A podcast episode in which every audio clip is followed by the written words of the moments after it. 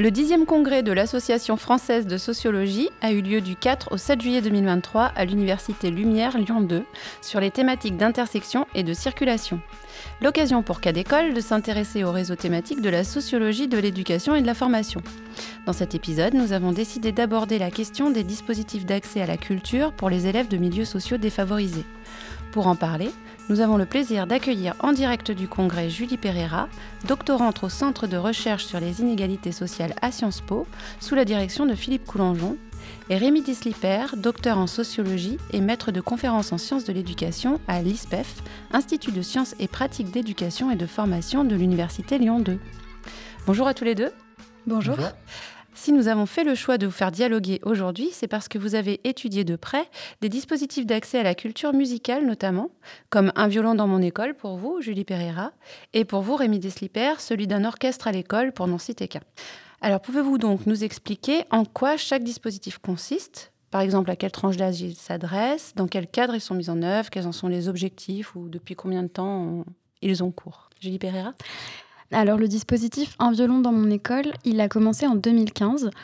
Il est porté, par, porté et financé par une fondation philanthropique, la fondation Vareille. Il s'adresse à des enfants qui ont entre 4 et 8 ans, donc entre la moyenne section et le CE1. Et en fait, il propose à ces enfants de suivre l'enseignement du violon dans le cadre euh, scolaire, sur le temps scolaire, à environ, ça dépend des années, mais trois cours par semaine, donc c'est quelque chose d'assez euh, intensif. Et dans le cas d'un orchestre à l'école, euh, Rémi Desliper, euh, les tranches d'âge sont très différentes, il me semble. En tout cas, celui qu'on a étudié, pour le coup, c'est une enquête que j'ai réalisée, que nous avons réalisée avec Florence Eloi. Les tranches d'âge qu'on a étudiées étaient, c'était du cours moyen, CM1, CM2. Cependant, je ne suis pas sûr qu'orchestre à l'école ait une tranche d'âge aussi spécifique. Il n'est pas mhm. du tout impossible que sur d'autres écoles, ça, touche du cours élémentaire, sachant qu'orchestre à l'école, une différence qu'il peut avoir peut-être par rapport à d'autres dispositifs, mais c'est une différence très mineure, c'est qu'il est très peu centralisé. il se déroule vraiment au niveau des écoles. C'est un partenariat entre un fournisseur d'instruments de musique, on va dire un luthier, mhm. un conservatoire euh, local ou régional et une école qui souvent est à l'origine de la demande. Donc c'est quelque chose qui... Il y a énormément d'orchestres à l'école en France, je ne pourrais pas vous donner le nombre là, mais il est vraiment très important. Mais il n'y a pas de centralisation, contrairement à d'autres dispositifs. Or, pour le coup, avec Florence Éloi, on a étudié un autre dispositif, qui est le dispositif DEMOS, qui lui est porté par la Philharmonie de Paris, qui touche un peu moins d'enfants, même s'il en touche vraiment beaucoup, mais qui fait l'objet d'une très très grosse centralisation parisienne qui pense tout le dispositif et ensuite qui va en région, comme on dit, pour, euh, voilà, pour le rendre opérationnel. Et alors l'objectif de ces dispositifs d'accès à la culture, quel je peux dire les objectifs d'ailleurs, quels sont-ils exactement? Philippe Pereira Alors dans le cas de Un violon dans mon école, le dispositif euh, affiché par les philanthropes est très clair est très non musical et non culturel. C'est-à-dire qu'il y a vraiment une concentration sur euh, ce qu'on peut appeler les effets extrinsèques de la musique, donc en fait les, effets secondaires, si on veut employer un mot euh, plus courant. C'est-à-dire que pour eux, ce dispositif, il vise à résoudre l'échec scolaire, euh, empêcher le décrochage scolaire également. Et, donc la musique n'est vraiment qu'un outil. Alors ça, c'est ce qui est impulsé d'en haut par les, philanthropes et les financeurs du projet.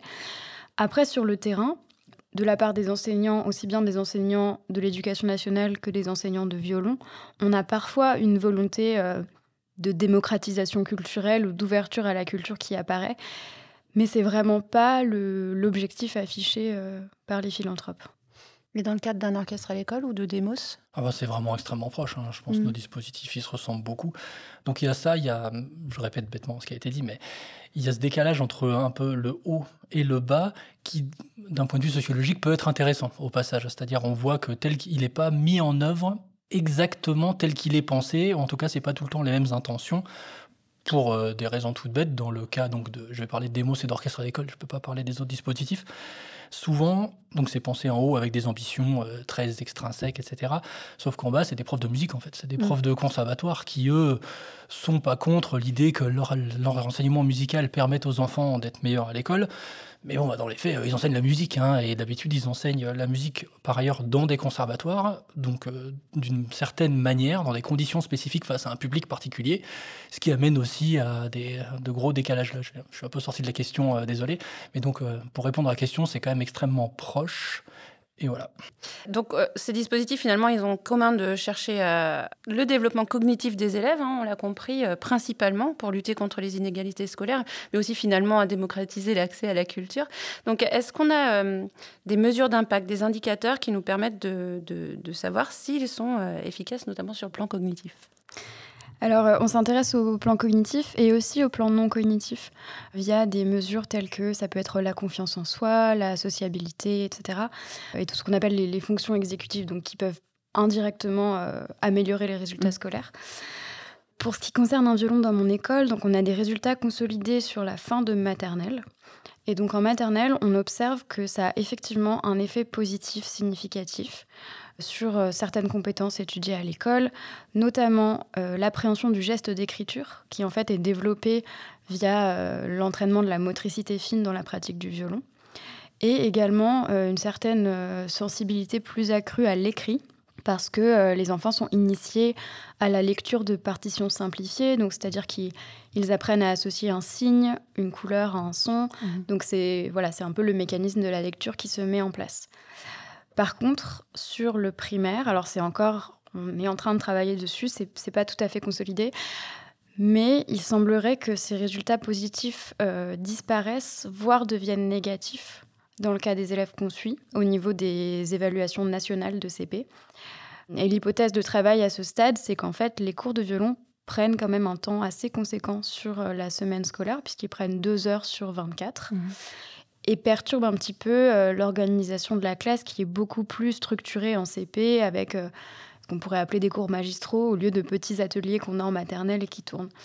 Et donc, euh, voilà, l'effet. Enfin, je suis pas en train de dire que la musique n'a pas d'effet positif, mais elle n'a peut-être pas un effet positif plus grand que la classe classique, en fait. Mmh. Dans le cadre d'un orchestre à l'école, finalement, les enfants sont un petit peu plus âgés normalement. Alors, est-ce que euh, justement, on voit les mêmes effets que ceux qui sont décrits par euh, Julie Pereira ici?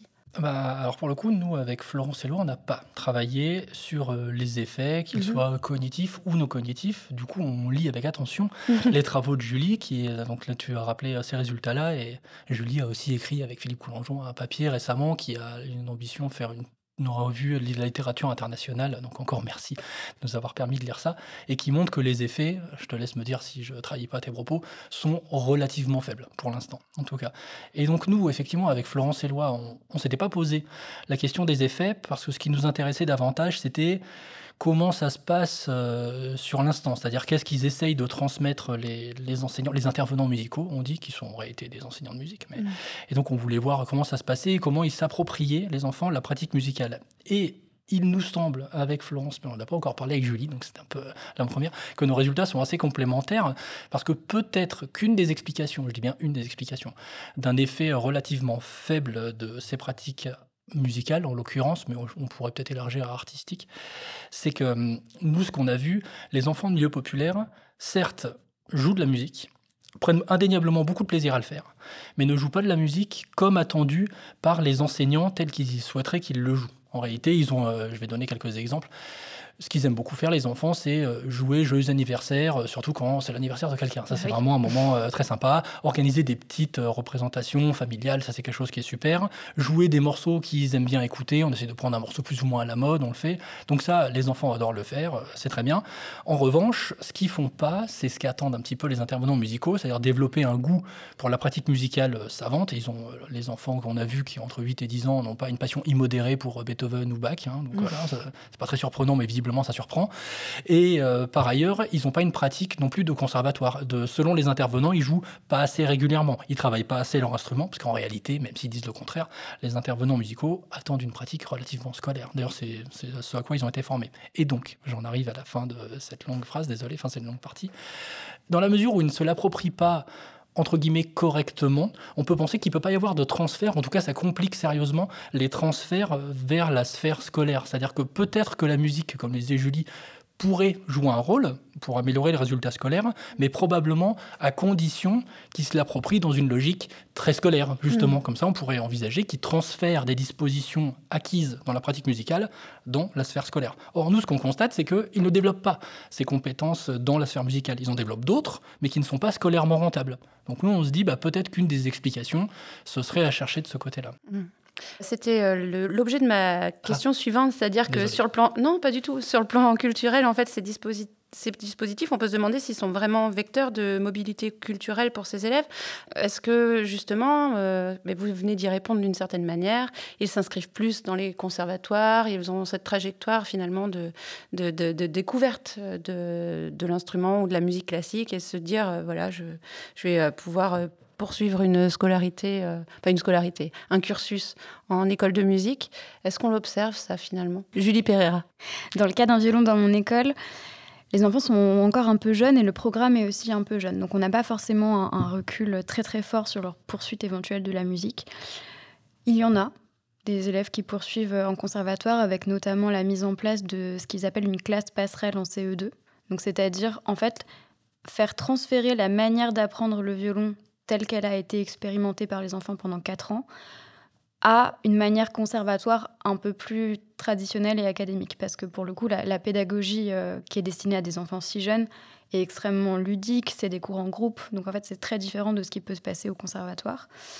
J'ai pas de, chiffres voilà, sur le, le, suivi, mais ce que je peux dire, c'est que moi je fais aussi des entretiens avec les familles de ces enfants-là. Et effectivement, au niveau de l'appropriation du programme, le sentiment général des familles, j'ai l'impression que c'est ouais, c'est bien, si ça lui plaît, c'est bien, mais il n'y a pas forcément de volonté d'investir ça comme effectivement un moyen de développer la persévérance, de développer euh, le, travail, etc. Donc c'est vraiment plutôt vécu sur le mode du plaisir. Mmh Donc si ça apporte du plaisir à l'enfant et qu'effectivement ça lui plaît, alors oui. Et je pense qu'à ces âges-là, les personnes qui suivent un cursus en conservatoire il y a quand même besoin d'un peu de volonté parentale pour euh, ouais, suivre les enfants et, les encourager à avoir une pratique régulière qui c'est quand même difficile à cet âge-là d'avoir cette régularité qui est nécessaire pour euh, sans doute euh, être un bon instrumentiste de mmh. musique savante. Alors la dernière question, elle porte plutôt sur finalement l'intérêt de l'institution scolaire à faire appel à ses partenaires et la manière dont ces partenaires sont reconnus aussi. Vous parliez tout à l'heure d'intervenants euh, euh, dans les écoles qui sont d'ailleurs des enseignants euh, en école de musique. Est-ce qu'il leur est facile finalement de trouver leur place dans l'institution scolaire?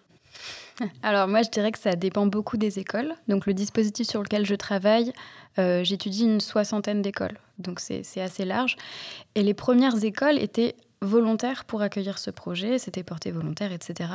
Donc là, euh, il y a vraiment une, collaboration, voire une connivence entre les professeurs d'école et les professeurs de violon. C'est pas toujours le cas dans les écoles qui accueillent le dispositif sans l'avoir complètement choisi. C'est-à-dire que le dispositif arrive en maternelle, donc les enseignants de maternelle sont généralement assez partants et volontaires, mais leurs collègues de primaire qui ont entre-temps parfois changé, sont pas toujours aussi ravis euh, de ce dispositif. Mm. Et c'est quand même des zones où il y a beaucoup de mobilité professionnelle. Donc, ils découvrent en plus ce programme qui arrive. Et, certains sont, très contents et la collaboration se passe très bien, mais ce n'est pas, pas le cas pour tous les, pour tous les enseignants. Mm. Et du côté, pour l'enquête qu'on a menée, qui commence à dater un peu, je ne l'ai pas mm. dit, mais nous, avec Florence, on a travaillé sur les dispositifs qu'on a déjà cités la mémoire, on dirait entre 2015 et 2017, je ne suis plus complètement sûr euh, des dates. Donc voilà, on pourrait toujours me dire euh, ça a changé. Bon, ça me surprendrait, mais ça a pu changer, effectivement. Et nous, ce qu'on a observé au niveau des intervenants musicaux, pour répondre aussi à votre question, c'est que ils viennent toujours plein de bonne volonté. C'est vraiment, ils sont volontaires hein, la plupart du temps. Bon, il y en a aussi, c'est un moyen d'avoir un peu d'argent parce qu'être intermittent de spectacle, c'est pas facile. Mais en tout cas, même ceux-là sont toujours très contents de participer à ce genre de dispositif. Cependant, pour une bonne partie d'entre eux, c'est très déstabilisant. C'est-à-dire qu'ils se retrouvent face à, des conditions d'enseignement qui sont radicalement différentes de ce qu'ils ont connu, c'est-à-dire beaucoup plus d'enfants, des enfants qui sont quand même pas là par choix hein, la plupart du temps, et qui sont quand même plus agités que ceux qu'ils ont d'habitude en conservatoire.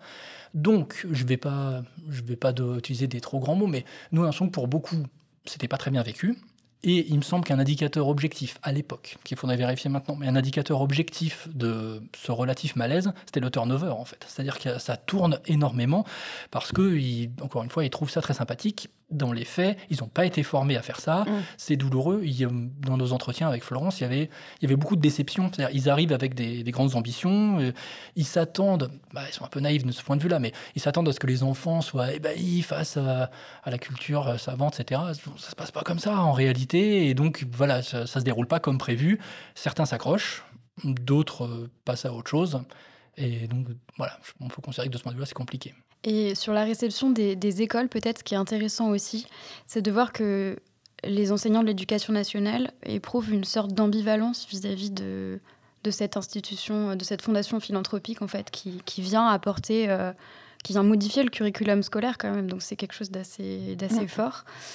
Il y a à la fois euh, une, bon, un- parfois un rejet de principe parce que c'est de l'argent privé et que ça peut être vécu comme une ingérence. En fait, on vient sur le temps de la classe euh, ajouter quelque chose et donc ajouter quelque chose à la place d'eux, encore une fois. Donc ça veut dire qu'il y a d'autres choses qui s'en font moins. Et aussi une forme un peu de, de fascination parce qu'en fait, euh, pour une fois, il y a de l'argent. Pour une fois, il y a des moyens.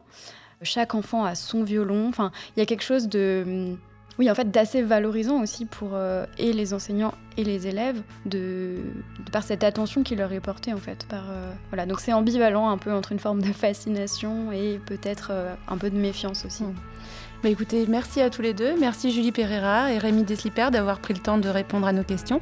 Vous pouvez retrouver toutes les informations sur le 10e congrès de l'Association française de sociologie sur le site de Cadécole à l'adresse suivante ife.ens-lyon.fr.